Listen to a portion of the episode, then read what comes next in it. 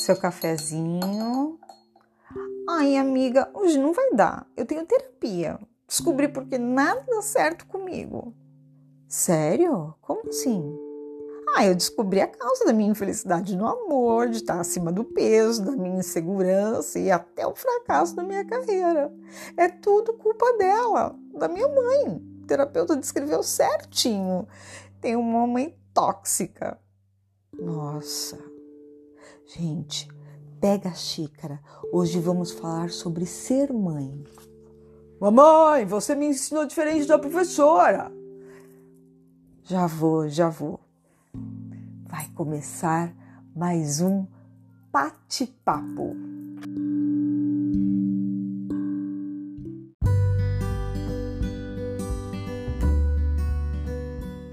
Olá, esse é o podcast Bate-Papo, onde não concluiremos nada, mas exploraremos juntos as possibilidades de sermos plenos, perfeitos, abundantes e completos e como podemos alcançar nossos sonhos através de energia e mentes positivas.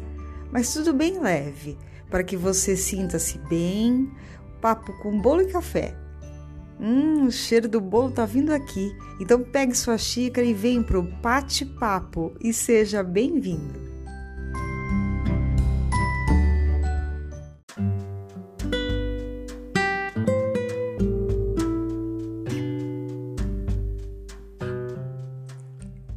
E no Globo Repórter nessa sexta-feira, ser mãe, onde habitam como se alimentam? Um grande problema para os filhos do futuro?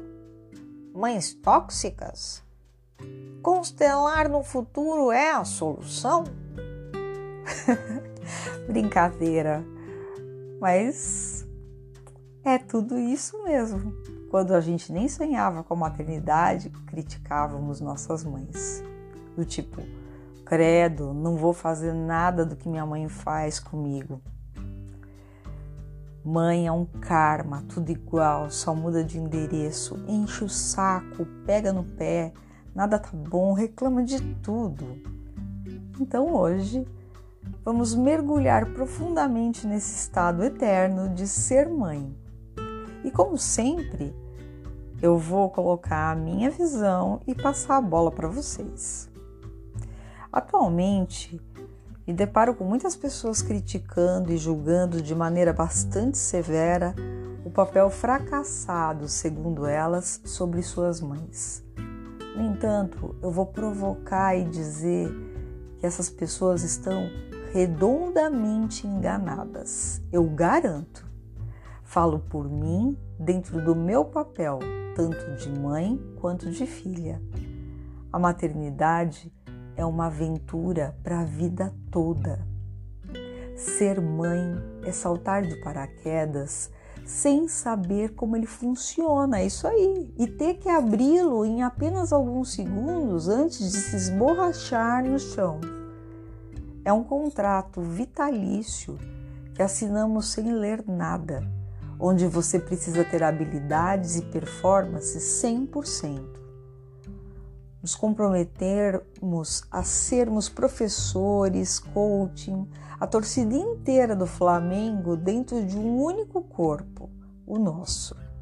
Policial do BOP, farejando qualquer coisa errada, mediador e juiz, advogado de defesa, lógico, super-heroína, amiga, confidente, governanta, superchefe, cantora, dançarina, Uber, a conserta tudo e se vira nos 30, especialista em trabalhos escolares, maquete, feira de ciências e ter a capacidade de se transformar na Juma Marruá para defender a sua cria. Entendeu nada? Desculpa aí, coisa dos anos 90. E muitas vezes somos um monstro, segundo os especialistas, nossos filhos. Ah, e tem mais. Esse trabalho não aceita testado médico, não. A gente tem que sorrir chorando por dentro, porque é preciso ser inabalável. E o ócio? Meu Deus, o que é isso? Ser mãe não existe ócio, não. é estar online 24 horas por dia, 7 dias da semana. Meu bem, o cérebro tem que estar tinindo para ser capaz de responder qualquer pergunta em qualquer idioma em apenas 3 segundos. É isso aí. Não pode travar, não. Mas em meio a tudo isso e da nossa condição humana, a gente erra. Mas é de tanto amor e vontade de acertar, viu? Suprir as exigências. E aí cai a ficha. Puxa, minha mãe é top das galáxias. Como ela conseguiu ser tão perfeita? Hoje vejo que ela fez o máximo possível dentro da sua realidade para que eu seja esse meu eu de hoje. E a gente se dá conta disso quando é mãe. Caramba, apaga, deleta tudo que pensei lá atrás. Vou fazer o mesmo pelos meus filhos. E se eu aprendi bem a lição, farei uma versão atualizada. Vou falar da minha experiência mãe e filha. A mãe é um ser sagrado que habita no corpo de todas as mulheres. Esse ser sagrado desperta e vem à tona no mesmo instante que o filho vem para os seus braços.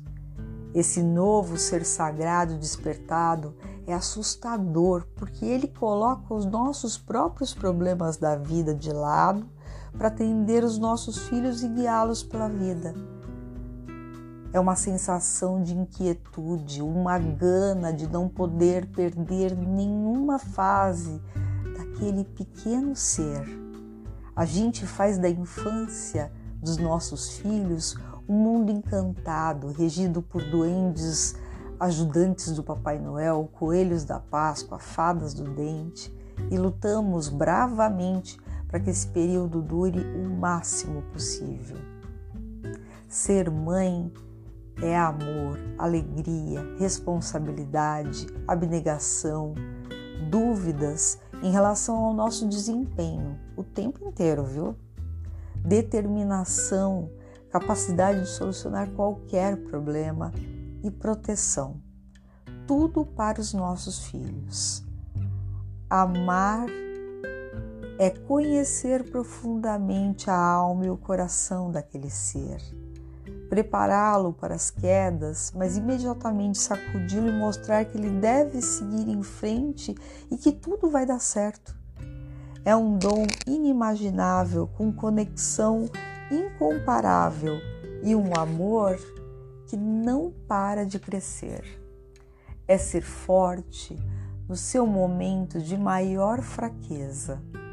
É sorrir mesmo quando a gente quer chorar é ter orgulho a todo momento, é transmitir valores, conceitos, cuidar da formação da personalidade e tudo isso na prática, viu? Através das nossas atitudes de todos os dias, para que possa se transformar em bagagem para o caráter do nosso filho.